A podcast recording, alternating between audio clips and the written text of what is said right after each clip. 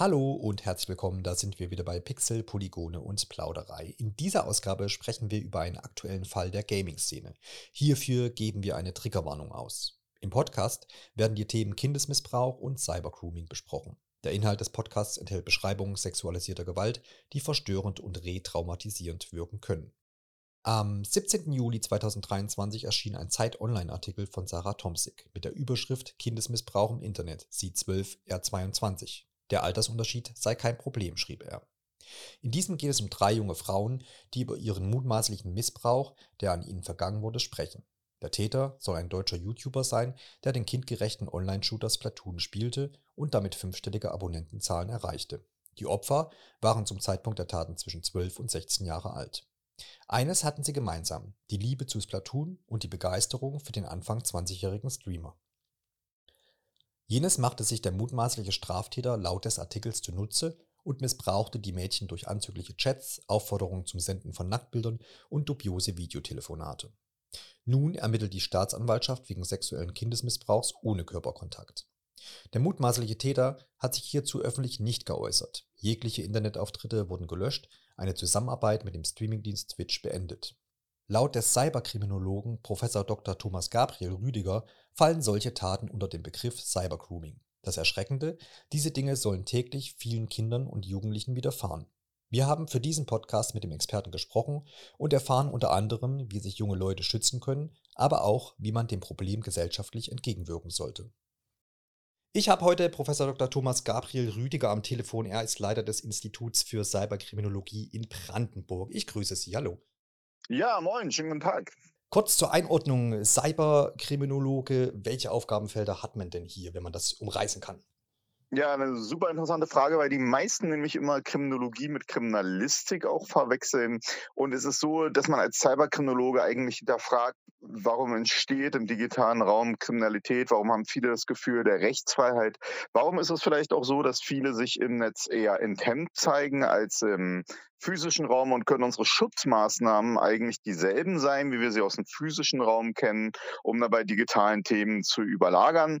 Und die Cyberkriminologie versucht darauf halt wissenschaftlich irgendwie Antworten zu finden und die Ursachen zu erkennen. Und äh, ich habe sogar noch einen interessanten Hintergrund, weil ich ja mal Polizist war und äh, dann in die Wissenschaft gegangen bin und ich vereine das so ein bisschen. Und genau das macht die Cyberkriminologie. Wir widmen uns ja heute in einem speziellen Fall. Es geht nämlich um einen deutschen YouTuber, der sich mit den Spielen Spielen des erfolgreichen Nintendo-Spiels Splatoon einen Namen machte. Und hierzu wurde vor einigen Tagen ein Zeit-Online-Artikel publik. Hierin äußern sich drei betroffene junge Frauen und schildern die Taten, die der Mitte 20-Jährige an ihnen verübt haben soll. Die Vorwürfe an ihn sind eindeutig, denn die Staatsanwaltschaft ermittelt bereits wegen sexuellen Kindesmissbrauchs ohne Körperkontakt. Immer wieder ist im Artikel in dem Zusammenhang auch vom Wort Cybergrooming zu lesen.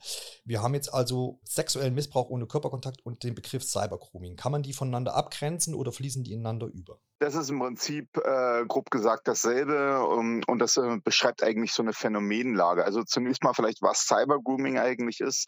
Cybergrooming beschreibt juristisch gesehen das online-basierte Einwirken auf ein Kind mit dem Ziel oder der Intensivierung eines sexuellen Kindesmissbrauchs. Und das hört sich jetzt sehr, sehr juristisch an, aber es geht eigentlich um Folgendes, dass Täter oder Täterinnen über das Internet äh, in irgendeiner Form mit Kindern interagieren, spielen, mit ihnen kommunizieren und das machen die nur in dem Vorstellungs, äh, ja, in der Vorstellung, dadurch dann einen sexuellen Missbrauch an diesem Kind später zu erreichen. Praktisch kann das halt im Spielebereich zum Beispiel sein, dass jemand äh, mit Kindern spielt, weil er sich vorstellt, dieses gemeinsame Spielen baut Vertrauen auf. Mit diesem Vertrauensaufbau kriege ich die Handynummer und wenn ich die Handynummer kriege, kann ich zum Beispiel Bilder und Videos austauschen. Und äh, das ist dann ein sexueller Missbrauch ohne Körperkontakt. Äh, das nennt man noch Hands-off-Delikt und äh, das beschreibt das tatsächlich. Und man muss sich aber vorstellen, das ist ein ganz großes, ähm, großes Bereich, Phänomenenbereich, weil es ganz unterschiedliche Vorgehensweisen und Tätertypologien vereint. Ja, dann ist ja wahrscheinlich das, dieser Bereich des Cybergroomings ein relativ großer Bereich in Ihrem Berufsalltag. Absolut. Ich habe auch meine Doktorarbeit ja dazu verfasst. Ähm, und man muss leider sagen, für mich ist das, ja, kann man, ja, man kann sich anders sagen, es ist äh, leider Normalität und äh, Alltag im digitalen Raum. Und ich glaube auch viele Zuhörer, ich hoffe es natürlich nicht, aber kennen wahrscheinlich so Geschichten, dass sie mit creepy Typen im Netz oder in einem Spiel geschattet haben. Und äh, die meisten äh, realisieren immer gar nicht, dass das eigentlich im Prinzip schon Cybergrooming gewesen ist. Wenn man zum Beispiel als 13-Jähriger äh, in irgendeiner Spieleplattform war und ein komischer Typ einen angeschrieben hat und um irgendwelche Bilder gebeten hat oder irgendwelche komischen Fragen gestellt hat. Und äh, man muss es sagen, auch die, die ähm, Statistiken und die Studienlage deuten halt auf ein massives massives Phänomen hin. Und ich selber komme manchmal zu dem Punkt, dass ich mir nicht vorstellen kann, dass ein Kind heutzutage im digitalen Raum aufwachsen kann, das nicht das Risiko hat, mit so einem Phänomen konfrontiert zu werden. Ja, wir gehen auch gleich nochmal darauf äh, ein, wie man vielleicht damit umgehen kann und was da vielleicht mhm. auch Eltern ähm, dazu noch beitragen können oder entgegenwirken können. Bei Splatoon nochmal zu dem Nintendo-Spiel zurück. Das ist ja eigentlich ein relativ kindlicher Shooter, wo man sich mit äh, Farbklecksen bewirft oder beschießt. Und es geht darum, im Wesentlichen einen gewissen Bereich ja, einzufärben und dann als Sieger heraus vorzugehen. Das Spiel ist ab sechs Jahren freigegeben. Eltern vertrauen also dem Produkt und machen sich keinerlei Sorgen. Das Produkt ist wahrscheinlich hier auch nicht das Problem, so würde ich es zumindest einschätzen, sondern äh, ein kleiner Teil der Spielerschaft, die sich eben dann ja die junge Zielgruppe zunutze macht. Sind denn kindgerechte Videospiele und deren Umfeld ein Gebiet, das sich potenzielle Täter gezielt aussuchen? Und wie groß ist da vielleicht der Anteil gegenüber ja den klassischen Social Media Plattformen, wo man ja äh, schon so ein bisschen gewarnt ist vor, weil sich da der ein oder andere rumtreibt? Ja, auch eine gute Frage. Und ich muss sagen, ich zocke selber seit 20 Jahren, 25 Jahren eigentlich alle Games und so. Und äh, bin selber, wie gesagt, wirklich auch leidenschaftlicher Gamer.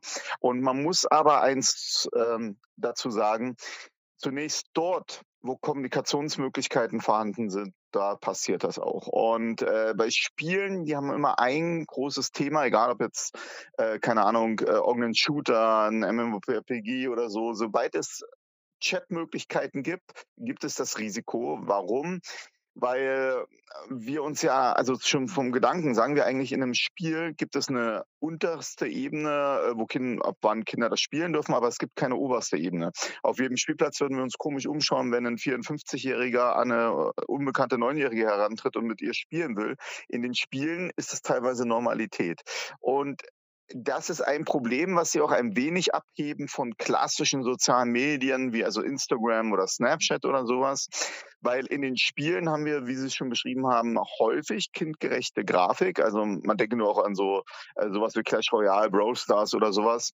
Wir haben kindgerechte Grafik. Wir haben Kinder, die dort tatsächlich auch ähm, ja, vorhanden sind. Wir haben Altersfreigaben für Kinder und das führt dazu aus meiner Sicht, dass Eltern hier wesentlich weniger sensibel für die Risiken, die auch damit einhergehen sind, als zum Beispiel bei Instagram äh, oder Snapchat. Was mir auch ganz wichtig ist, dass Eltern bewusst ist, dass diese Altersfreigaben, die sie kennen, diese USK-Altersfreigaben, dass sie sich da nicht drauf blind verlassen dürfen. Wenn eine Altersfreigabe von 0, 6 oder auch 12, also für Kinder freigegeben dort vorhanden ist, heißt das bei einem Spiel ab 0 nicht, dass darüber es Schutzmaßnahmen gibt, die verhindern, dass ein Kind äh, vom Sexualtäter oder Sexualtäterin angesprochen wird. Denn das sagen diese Altersfreigaben nicht aus. Also wenn da eine 0 oder 6 steht, heißt das nicht, dass mein Kind dann dort vor diesem Risiko auch vor Cybergrooming geschützt ist.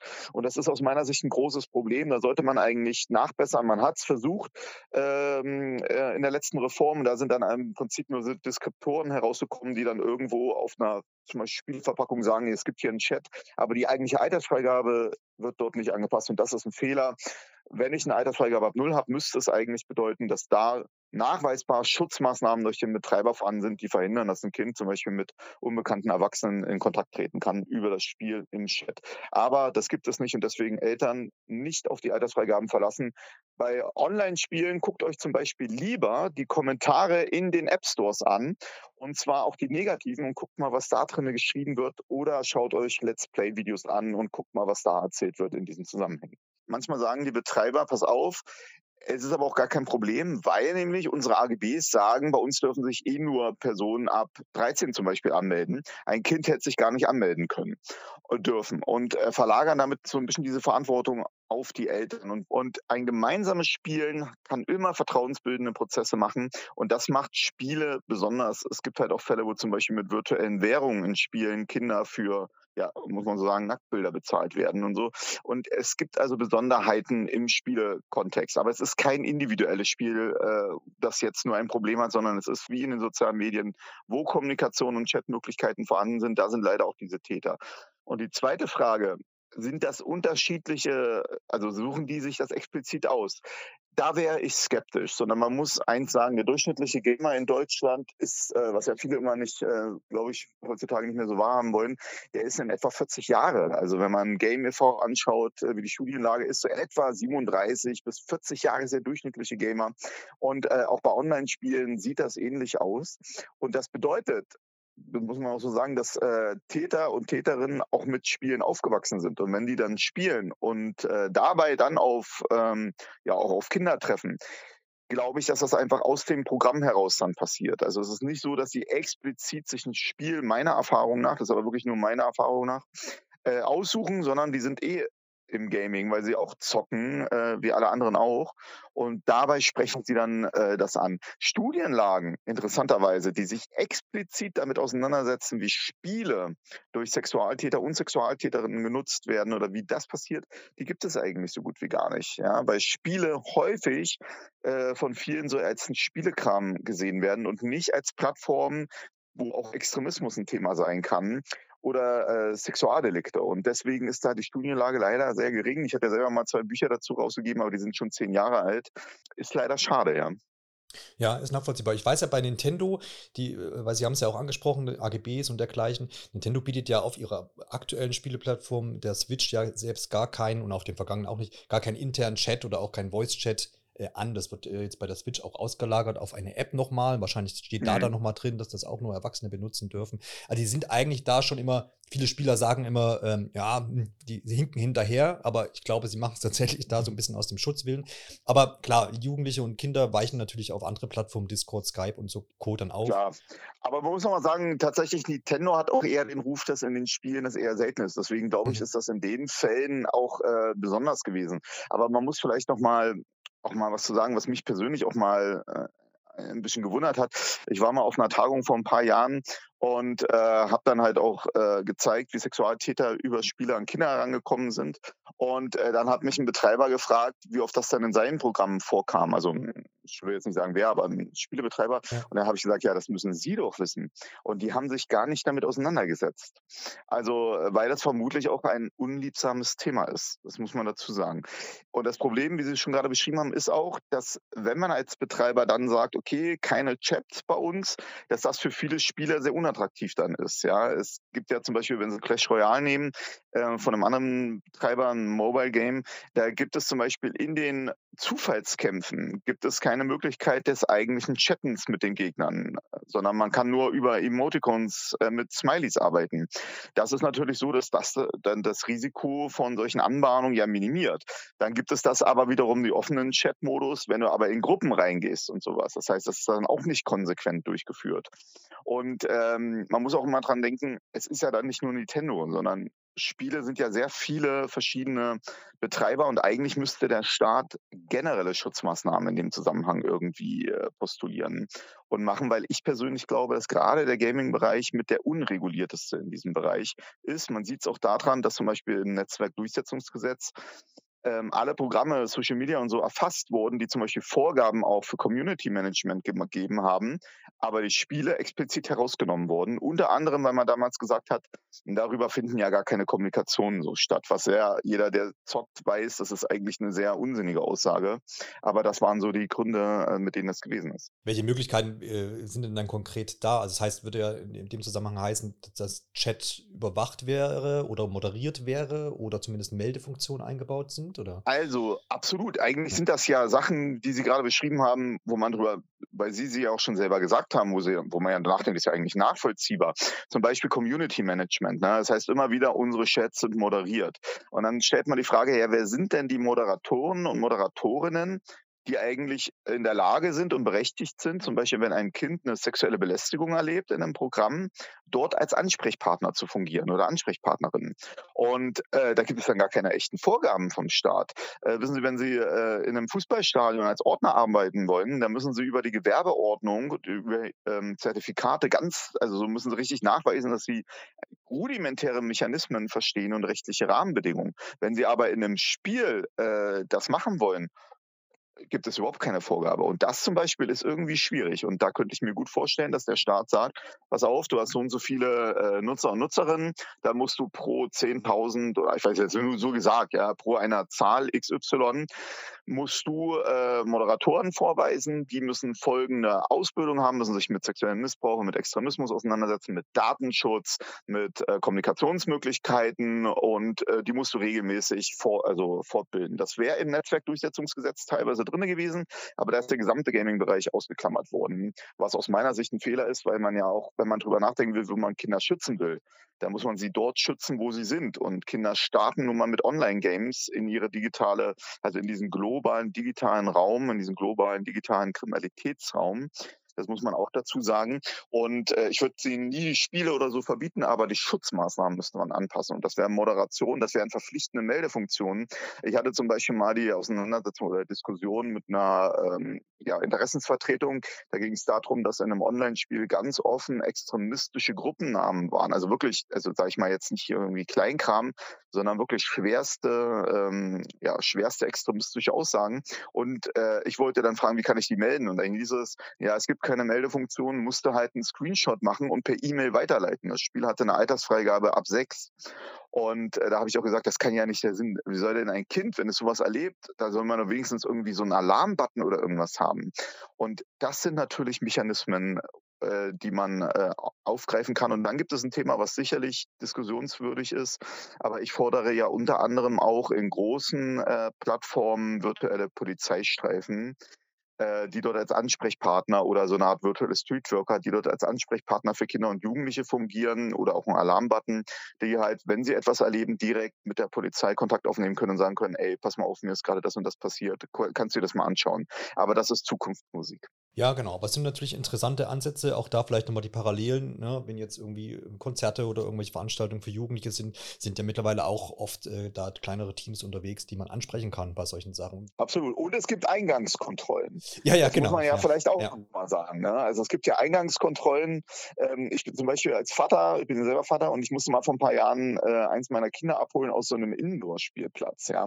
Und ich kam da alleine hin nach einem Geburtstag und da gab es eine Schranke und der Betreiber stand da und hat gesagt, äh, Moment mal, wer, wer sind Sie? Äh, wo wollen Sie hin? Und hat gesagt, ich bringe Sie mal hin und guck mal, dass das hier alles stimmt. Warum? Weil er gesagt hat, ich habe einen Platz, wo auch Kinder vornehmlich drin sind und da kann ich nicht einfach wild irgendwelche Erwachsenen hereinlassen. Ja.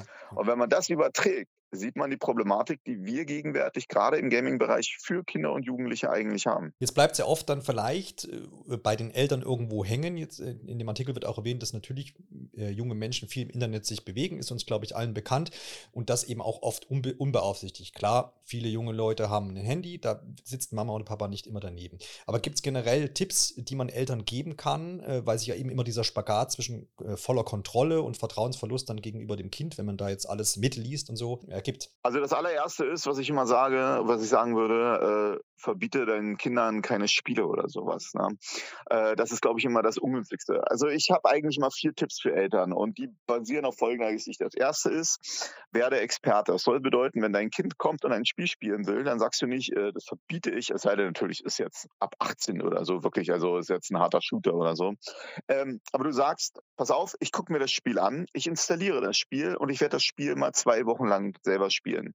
Und nachdem ich es zwei Wochen lang gespielt habe, werde ich mich mit dir drüber unterhalten, was habe ich dabei erlebt und dann gucken wir, ob das für dich angemessen ist. Wichtig dabei, nicht an den Altersfreigaben orientieren, es sei denn, es sind wirklich jetzt hohe Altersfreigaben, aber ab null bedeutet nicht, dass darüber kein Sexualtäter oder Extremist Kontakt mit dem Kind aufnehmen kann.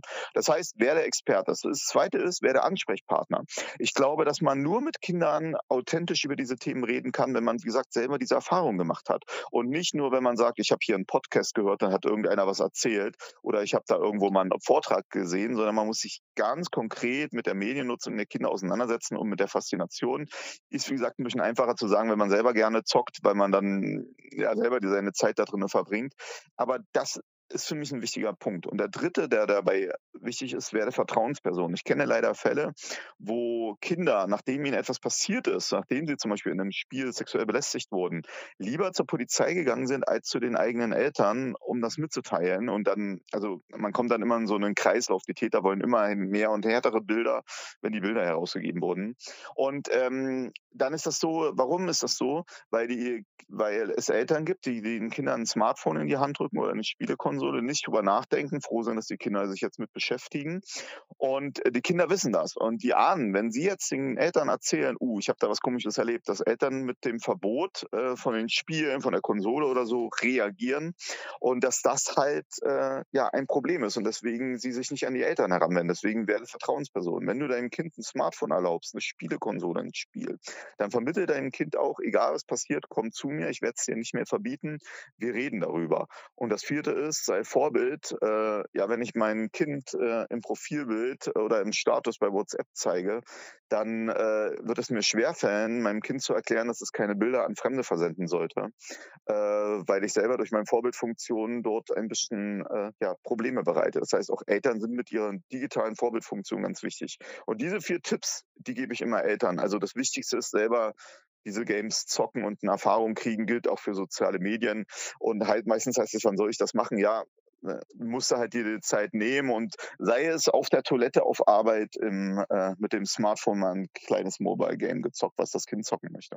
Kommen wir noch mal kurz zu den mutmaßlichen Täter oder auch die äh, ja. Täter jetzt im Allgemeinen äh, zurück.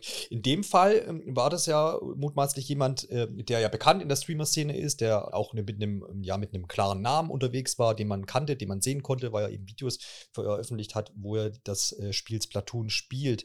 Ähm, jetzt Reaktion aus seinem seiner äh, Gemeinschaft, die man dort oft lesen konnte, waren dann äh, wie, das hätte ich niemals gedacht von ihm. Und die zeigen sich relativ enttäuscht. Gibt es überhaupt die Möglichkeit, hm, solche schwarzen Schafe dann im Internet zu erkennen? Gibt es da irgendwelche Signale, auf die man achten sollte? Oder ist das tatsächlich dann erst, wenn es passiert, soweit? Also ich kann es mal aus dem analogen Raum sagen, wenn man Sexualtätern und Sexualtäterinnen das nach außen immer sofort also ansehen würde oder erkennen würde, dann könnte man viel besser gegen vorgehen. Und so ist das leider nicht. Es ist so, äh, Sexualtäter und Sexualtäterinnen auch im digitalen Raum sind so unterschiedlich in den Phänomenologien und in den Vorgehensweisen, dass man das nicht äh, eigentlich nicht so einfach erkennen kann. Mal nur ein Beispiel: Knapp jeder Zweite, der Cybergrooming ähm, so begeht, dass er bei der Eine Anzeige bekommt, ist selber ein Kind und ein Jugendlicher. Und äh, gleichzeitig haben wir auch einen Teil zum Beispiel an Frauen, die das begehen. Und ähm, es gibt also diese Vorstellung, es sind diese alten Täter, die vor dem Rechner sitzen die gibt es schon lange nicht mehr, sondern wir haben eine massive Verjüngung und äh, es ist teilweise sind es auch Prozesse, ähm, ja, wo die in den eigenen Altersbubbles unterwegs sind und das und dass ein Influencer zum Beispiel sowas ausnutzen sollte, wenn er es ausgenutzt haben sollte, das ist ja bis man es abgeurteilt hat nie hundertprozentig. Ähm, das ist zum Beispiel jetzt auch eine, ein Mechanismus unter vielen, die wir dort haben. Und äh, wir unterscheiden zwei grobe Tätertypologien, den hypersexualisierten und den Intimitätstäter. Der Intimitätstäter, ähm, den geht es, oder Täterin, denen geht es immer darum, schnell Vertrauen aufzubauen, ein, eine Beziehung, eine Art Beziehung mit seinem kindlichen Opfer zu, herzustellen, um sich mit dem Kind zu treffen. Das heißt, da steht dieses Treffen im physischen Raum im Fokus. Das sind die Fälle, wenn man hört, an der U-Bahn, an der, an der, in der Bahn wurde jemand festgenommen oder wurde ein Kind aufgetroffen, was sich mit jemandem treffen wollte. Und äh, zum Beispiel auch ja, also äh, das ist so eine klassische Geschichte. Dann gibt es die Hypersexualisierten. Denen geht es nur oder vornehmlich um den Austausch, den digitalen Austausch. Also möglichst schnell Bilder und Videos zu bekommen. Die wollen möglichst schnell eine Austauschplattform mit dem Kind bekommen. Deswegen fragen die immer nach Handynummer, Discord-Channel. Äh, früher war Skype noch immer ein Thema, ähm, um diesen Austausch zu ermöglichen. Die agieren mit allen Mechanismen und ganz schnell. Klassiker ist aber eigentlich immer gewesen, so eine Hi, hi, ja, wie alt bist du? Äh, so und so alt, wie sieht's aus? Können wir nicht die Plattform wechseln? Also aus dem Spiel raus in einen anderen Mechanismus. Meistens wird es im Spielebereich zum Beispiel gesagt, du, wir hatten einen erfolgreichen Raid, wir hatten ja eine gute Quest, wir hatten einen schönen Spiellauf, lass uns mal verabreden zum nächsten Spiel, dafür brauche ich eine Handynummer. Das ist so der, der Klassiker, wie wir es haben. Äh, das ist, wie gesagt, mit so großen Leuten eher unbe also ich würde nicht sagen unbekannt, aber das, das Hauptfeld sind diese Tätertypologien ähm, mit, mit, äh, mit der großen ähm, Influencern eher nicht, sondern die Masse sind diese alltäglichen ähm, Erfahrungen in dem äh, Gaming- und Social-Media-Bereich. Und da gibt es leider auch Aussagen, dass man es wirklich als teilweise als Normalität bei jungen Menschen empfunden wird, dass man gar nicht erkennt, dass das strafbar ist, weil es so normal ist, mit sexuellen Belästigungen im Netz konfrontiert zu werden. Und die Richtung zählt auch meine äh, nächste Frage, weil das äh, ist auch bei den Betroffenen aus dem Artikel herausgeklungen, dass sie erst im Verlauf irgendwann gemerkt haben, dass ja diese Nachrichten, die da kamen und auch die Bitte nach Bildern oder wo der Täter angeblich selber äh, Bilder geschickt haben soll, dass diese Erkenntnis, dass man jetzt hier irgendwo in, einem, in einer Grenzüberschreitung ist, erst sehr spät eingetreten ist. Gibt es hier denn schon Erkenntnisse, woran das liegt? Warum nicht jeder sofort sagt, wenn mich jemand fragt, äh, kann ich von dir Nacktbilder haben, dass dann äh, da beendet wird, die Konversation? Schön wär's und dafür brauchen wir Medienkompetenz. Wir müssen über solche Mechanismen aufklären. Jetzt gibt es aber ganz unterschiedliche Phänomenlagen, äh, die sagen, warum das eigentlich schwierig ist. Also ich bringe mal erstmal ein Beispiel, was jetzt nicht ganz mit Spielen zu tun hat, aber was die Problematik zeigt, in Österreich stand vor kurzem, also vor knapp ein Jahr, ein Mann vor Gericht, der war, glaube ich, 57, also über 50 Jahre. Und er hat sich im Netz konsequent mit Deepfake-Technologien als ein 16-jähriges Mädchen ausgegeben, sogar in Videochats. Und er hat darüber 600 Jungen dazu gebracht, vor Kamera äh, sexuelle Handlungen zu begehen oder Videos zu übersenden.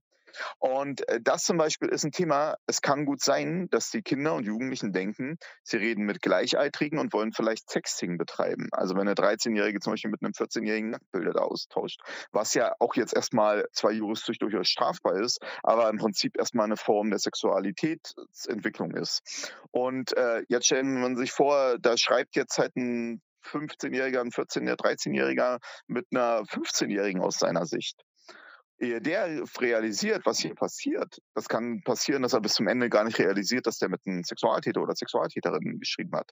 Und äh, daran erkennt man schon, warum dort zum Beispiel dann keine Anzeigen so gemacht werden. Und leider muss man sagen, die häufigsten Anzeigen, die man in dem Zusammenhang erlebt, sind Zufallsanzeigen. Das bedeutet, die Eltern sehen auf einmal eine Chatnachricht ähm, auf dem Smartphone, auf der Spielekonsole und äh, sagen sich, oh Gott, was ist hier los? Reden mit den Kindern und dann sprechen sie mit den mit der Polizei. Und die Kinder, die erkennen, dass hier etwas schiefläuft, die, äh, da ist das so, dass es äh, man so einen Prozess hat. Am Anfang schreibt der Täter, er denkt, äh, er gibt sich vielleicht als gleichaltrig aus. Die Kinder wollen es in dem Moment vielleicht, weil sie denken, es sind Gleichaltrige. Und wenn sie realisieren, dass es keiner mehr ist, hat der Täter aber schon Erpressungsmaterial, Bilder und Videos oder auch nur Chatnachrichten in der Hand. Und was sagt er dann? Er sagt dann, pass auf, willst du, dass das deine Klassenkameraden und Kameradinnen sehen, deine Schulfreunde? Willst du, dass das deine Eltern sehen? Ich veröffentliche das alles. Aber wenn du mir noch ein Bild, mir noch ein Video von dir sendest, dann lösche ich das, das verspreche ich dir. Und dann, ne, Kinder sind ja nun mal nicht Sexualtätern gewachsen. Also wir reden ja hier über 12, 13, 11-jährige Kinder. Es gibt eine Studie, die sagt, dass 20 Prozent der 8- bis 9-Jährigen mit sowas konfrontiert sind. Und die sind nicht in der Lage, äh, mit solchen Tätern auf einer Augenhöhe in irgendeiner Form zu agieren, sondern die reagieren impulsiv und werden dann sagen, oh gut, dann gebe ich dir jetzt ein Bild. Und es gibt auch Täter, also ich weiß nicht, ob das jetzt hier zu hart ist, aber die schreiben zum Beispiel äh, Kindern dann, ich bringe deine Eltern um. Ich werde äh, ich werd rausfinden, wo die sind und dann fahre ich hin. Aber wenn du mir ein Bild sendest, dann ist das okay. Oder ich tue deinen Geschwistern was an. Das gibt es alles. Also Täter sind da sehr ja, sehr manipulativ und man muss halt immer denken, wenn man jetzt sagt, ja, warum gehen die drauf ein?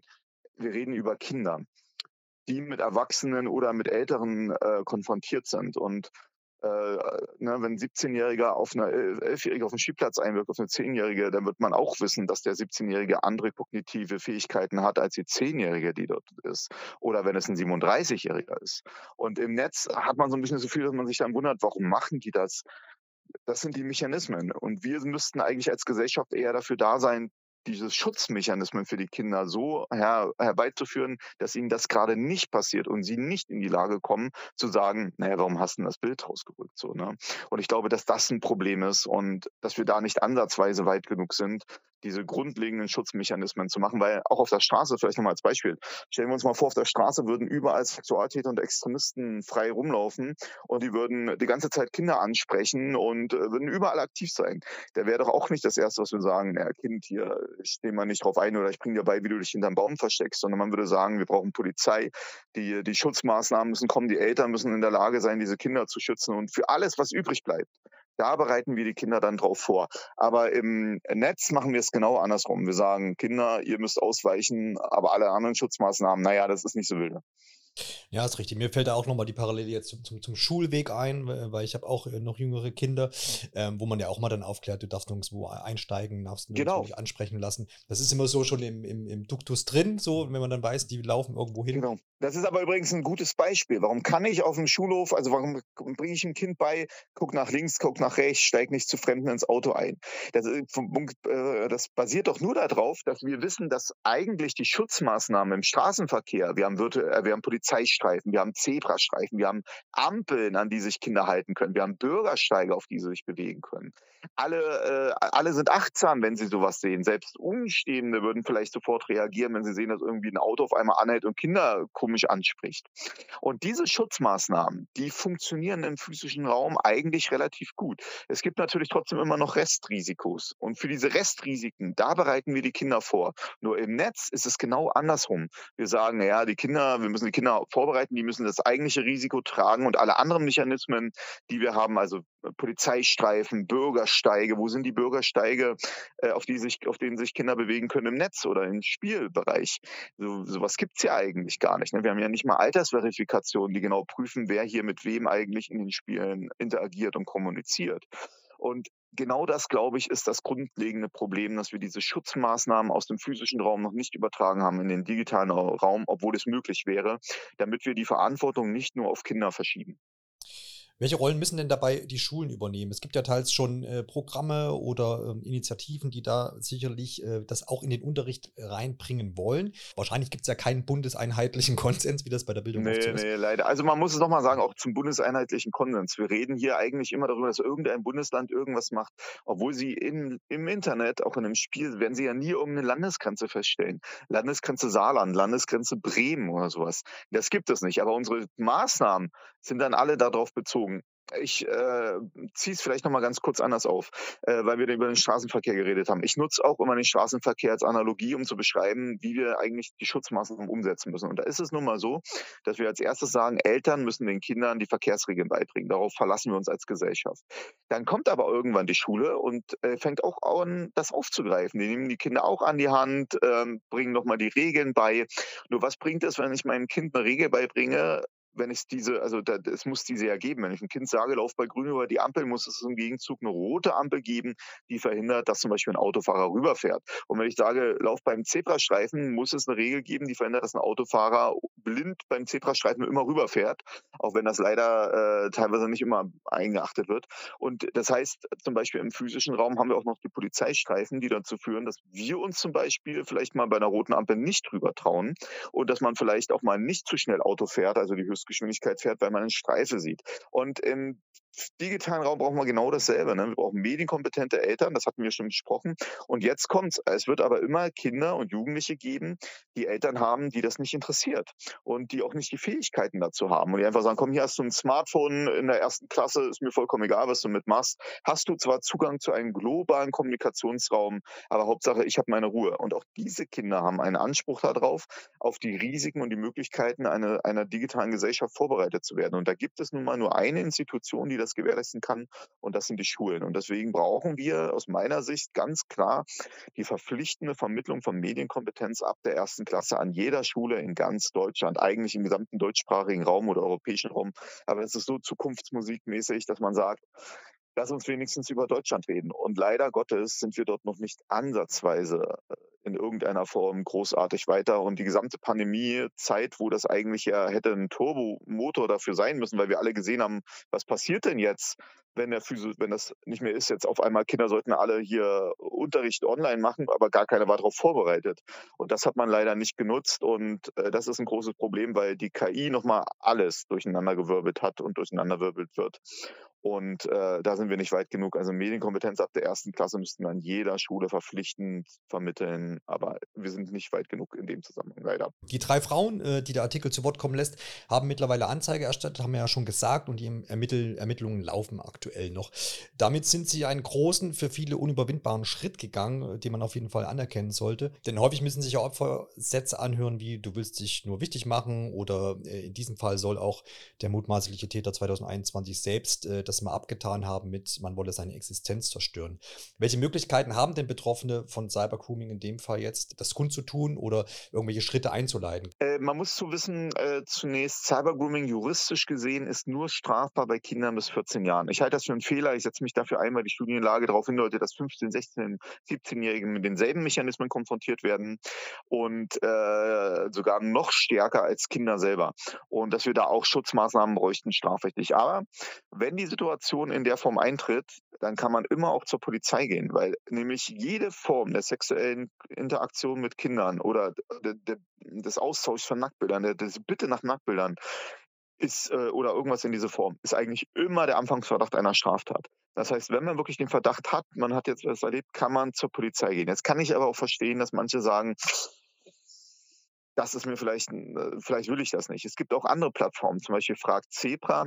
Das ist eine Plattform, die explizit auch die Meldefunktion ähm, für Cybergrooming hat, wo man also online das machen kann. Es gibt sowas wie Uport, das sind ähm, Online-Medien-Scouts, die explizit also aus Jugendlichen bestehen und Kindern und Jugendlichen bei so Themen wie Cybermobbing und Cybergrooming zur Seite stehen.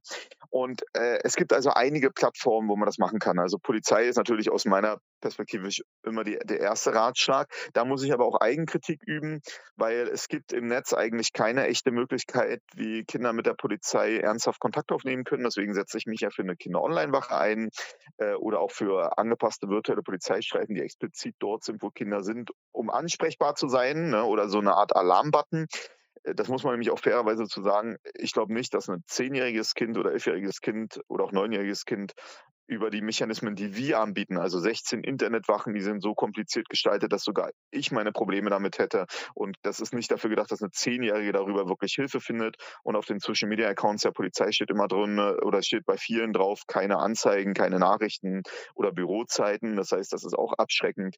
Ähm, da sind wir leider nicht weit genug. Da muss, das muss man selber der Polizei sagen, also in Sicherheitsbehörden. Die Schutzmaßnahmen für Kinder und Jugendliche im Netz in dieser Form sind leider nicht ausgearbeitet. Und da hoffe ich, dass dass dann sowas wie eine Kinder-Online-Wache, die ich fordere, auch irgendwann umgesetzt wird, worüber sich dann Kinder schnell und einfach ähm, begeben können. Vielleicht auch etwas, was Nintendo mit unterstützen kann, indem man nämlich sagt, Mensch, pass auf, wir finden das eigentlich gut, wir, button, wir bauen einen Button ein zu so einer Kinder-Online-Wache, wo Kinder, wenn sie bei uns etwas erleben, direkt äh, zum Beispiel in einem virtuellen Chat dann mit einem Polizisten, mit einem nachgewiesenen Polizisten oder Psychologen oder Ärztinnen äh, reingebracht werden und die dann Hilfe finden können. Das sind so Zukunftsideen noch, aber ich hoffe, dass wir da irgendwas machen, weil ich glaube, dass sowas notwendig ist. Gibt es da dann äh, ähm, Länder, die da vielleicht schon irgendwie Vorreiter sind oder in dem Bereich weiter sind? Ja, ein sehr guter Beispiel. Es gab schon mal vor zehn Jahren zum Beispiel in einem Online-Spiel, was in Szenekreisen stark für Cybergrooming bekannt war. Da haben zum Beispiel niederländische Polizisten haben eine virtuelle Sprechstunde dort eingerichtet gehabt in dem Spiel. Und äh, die haben sehr gute Erfahrungen gemacht, dass Kinder dann halt äh, berichtet haben, guck mal, der und der hat mich angesprochen und der und der hat das gemacht. Und die sollen über 100 Missbrauchsfälle damals darüber zumindest zur Kenntnis bekommen haben. Wie viel davon jetzt aufgeklärt wurden, kann ich nicht sagen. Ich war da selber nur mal auf einem Vortrag, wo die das erzählt haben. Und zum Beispiel in Dänemark gibt es seit knapp einem halben Jahr ähm, gibt es eine dänische Online-Patrouille, äh, die hat Accounts, also dänische Polizei, die hat Accounts bei äh, Reddit, bei Discord, äh, wenn ich mich nicht irre, bei FIFA, bei Steam, also in allen großen auch Gaming-Bereichen. Und deren Ziel ist es explizit ansprechbar zu sein im Gaming-Bereich für Kinder und Jugendliche, wenn ihnen etwas passiert. Und äh, sowas ist aber in Deutschland leider gegenwärtig undenkbar. Was jetzt aufgegriffen wurde, ist tatsächlich meine Forderung oder meine Idee einer Kinder-Online-Wache, unter anderem in so einem Aktionsplan aus Hessen, aber auch die SPD Bundestagsfraktion hat das in einem Positionspapier aufgegriffen und äh, hat gesagt, sie wollen sowas umsetzen. Äh, ich habe da eigentlich ein ganz einfaches Konzept auch. Wenn andere Länder das können, können wir auch, da, wir auch das. Und wir müssen dort Präsenz zeigen und ansprechbar sein, wo die Kinder sind. Und wenn die im Gaming-Bereich sind, müssen wir uns dafür was überlegen. Und wenn sie im Netz nun mal alle ihre Zeit verbringen und statistisch gesehen verbringen Kinder und Jugendliche etwa 70 Stunden in der Woche online, dann müssen wir dort auch für sie ansprechbar sein. Und es gibt in Deutschland nur ein Projekt, was dem vergleichbar kommt, was aber auch die Idiotie des föderalistischen Ansatzes bei einem globalen digitalen Raum zeigt. Und zwar in Bayern gibt es ein Konzept für virtuelle Streetworker, digitale Streetworkerinnen, glaube ich, heißt das. Da sind also ähm, Pädagogen, die explizit in virtuellere Räume, auch, auch wenn ich mich nicht irre, muss ich sagen, weiß ich nicht hundertprozentig, auch im Gaming-Bereich unterwegs sind und dann junge Leute dort ansprechen. Hast du Probleme, kann ich dir helfen und sowas. Ne? Und laut ihren eigenen FIQs ist aber das Problem, die sind nur zuständig für bayerische äh, junge Menschen. Das heißt, wenn die jetzt auf einen jungen Menschen aus Hessen oder Brandenburg oder Berlin treffen, dann würden die die nur noch auf die normalen Internetseiten von denen verweisen, weil das halt nicht ihr Projekt ist. Und das zeigt, glaube ich, genau das Thema. Sowas brauchen wir flächendeckend, wie gesagt, auch vielleicht von Polizisten. Und ähm, normalerweise, wissen auf der Straße kann ein Kind, wenn, es, wenn ihm was passiert und eine Polizeistreife sehen, die Polizeistreife anhalten und sagen, mir ist gerade was passiert. Und wenn eine Polizeistreife dann sieht, dass ein Kind irgendwie ein Problem hat, würde sie sofort anhalten. Wo ist das im Netz? Das gibt es in dieser Form nicht. Und das sind genau die Mechanismen, wo wir ran müssen. Und es gibt, wie gesagt, ein paar Beispiele, aber ich glaube, es wird allem nicht gerecht, dieser Globalität dieses Raums, weil wir halt nicht über Grenzen reden, über Landesgrenzen und vor allem nicht über Bundeslandsgrenzen. Und äh, da stehen wir ganz am Anfang, äh, hier Schutzmaßnahmen zu machen. Und im Prinzip ist das so, dass wir Kinder am Rande stehen und wir schmeißen die rein und sagen, hey, pass auf, in 20 Jahren wirst du gut durchgekommen sein oder wirst hoffentlich durchgekommen sein. Und äh, dann kannst du das vielleicht deinen Kindern beibringen. Und die 20 Jahre, ja, da, da hat man die dann reinlaufen lassen. Vielleicht noch mal ein Beispiel. Das BKA hat gerade bekannt gegeben mit einer für diese Problematik eigentlich sehr bekannten Plattform, jetzt äh, Kontakt aufzu, also jetzt äh, eine Art Kooperation zu haben, äh, vor, vor ein paar, paar Wochen erst. Und man muss so sagen, das ist eine Plattform, die seit 20 Jahren, worüber das passiert ist und wo es aus jeder Generation Kinder gibt, die sowas berichten. Da hat man 20 Jahre lang, also zwei Generationen an Kindern eigentlich reinrennen lassen in die Klinge äh, und sowas erleben lassen. Und das finde ich halt schwierig. Und äh, da sieht man, wie schwer sich die, diese Schutzmaßnahmen tun. Ja, ist absolut richtig. Auch in dem Artikel werden ja die, die, die Folgen oder was auch die äh, drei äh, jungen Frauen da erlebt haben, beschrieben. Und das ist Mhm. auf jeden Fall äh, sicherlich nicht ohne und wird auch nicht mehr aus dem Leben rausgehen, auch wenn der Täter vielleicht Absolut. verurteilt wird. Das verschwindet ja dann trotzdem nicht, das Erlebte. Äh, Ähm, Vielleicht dazu noch ein kurzer Hinweis. ja, Es sind aber nicht nur Mädchen, die betroffen sind. Ähm, absolut, äh, ja. ne, das, muss, das will ich nochmal sagen. Also auch wenn es jetzt in so einem Beitrag natürlich dann aufgegriffen wird, weil es dann vor Mädchen sind, aber ich hatte das vor uns ja schon mal. Ähm, also die Studienlage deutet darauf hin, dass etwa ein Drittel der Opfer auch Jungen sind. Nur Jungen das noch seltener zur Anzeige bringen, weil sie noch mehr in solche Schamprozesse hinein äh, geraten. Und deswegen ist es immer wichtig, auch also nicht nur zu denken, ach, das betrifft jetzt mein Mädchen, also rede ich nur mit dem Mädchen drüber und den Jungen, dem passiert nichts, der zockt da, äh, sondern dass man auch mit Jungen offen über sowas spricht. Ich habe selber mal auf meinem Instagram-Account ähm, einen Beitrag gemacht, da habe ich gesagt, wenn es dir unangenehm ist, mit deinem acht- oder neunjährigen Kind darüber zu reden, egal ob Junge oder Mädchen, dass es Leute im Netz gibt, die Nacktbilder von ihm wollen, dann ist es auch zu früh, deinem Kind ungesichert ein Smartphone oder eine Spielekonsole in die Hand zu drücken. Ja, ja, ist richtig, genau. Gutes Beispiel. Ähm, zum Täter selber, mit welchen Ja. Konsequenzen sollte denn sich das Urteil dann ähm, bewahrheiten oder die Anschuldigung? Hat denn äh, so jemand dann zu rechnen? Ja, kann ich schwer sagen. Ja. Äh, Das hängt immer vom Gericht ab und es hängt genau davon ab, was jetzt genau noch vorgeworfen wird. Man muss sich vorstellen, bei Cybergrooming ähm, normalerweise bei der eigentlichen nur dieser sprachlichen Einwirkung, also strafbar ist es ja auch, äh, wenn ein Täter einwirkt, oder ob, also ob ein Kind das mitbekommt oder nicht, ist vollkommen egal. Ne? Also und auch ob der Täter sexuelle Handlungen äh, vornimmt, ist für die Strafbarkeit nach Cybergrooming egal. Das soll wirklich beschreiben, du zockst als Gleichaltriger, das Kind bricht das ab, dann und du hast aber nur gezockt in der Vorstellung, dadurch diesen Missbrauch zu ermöglichen, dann war das schon strafbar. Dann war das schon die Straftat. Ähm, und äh, Jetzt muss man aber sagen, kann man nachvollziehen, wie soll das denn zur Anzeige kommen, wenn das gar keiner mitbekommen soll, weil gar keine sexuellen Kontakte sind und derjenige sich vielleicht auch nicht als Erwachsener oder so ausgibt oder als älterer Jugendlicher. Und deswegen kommen meistens erst die Fälle zur Anzeige, wo es schon zu weiteren Handlungen kommt, beispielsweise dem Austausch von Bildern. Und der Austausch von Bildern ist typischerweise ähm, dann der Austausch von kinderpornografischen Inhalten. Weil ja, wenn eine 13-Jährige oder ein 13-Jähriger ein Nacktbild sendet, ist das Kinderpornografie. Und äh, das ist mittlerweile ein Verbrechenstatbestand. Das ist also Mindeststrafe ein Jahr. Und äh, wenn die sich getroffen haben sollten, also man, man weiß nicht, was in den Akten jetzt natürlich steht, ne? Ähm, aber der kann schon mit einer mittlerweile mit einer äh, schweren Strafe rechnen, je nachdem, wann die Fälle abgeschlossen waren. Ähm, weil zum Beispiel diese Strafverschärfung bei kinderpornografischen Inhalten, die ist etwa ein Jahr alt. Also wenn es da vorher war, könnte es könnte es für ihn künftiger ausgehen.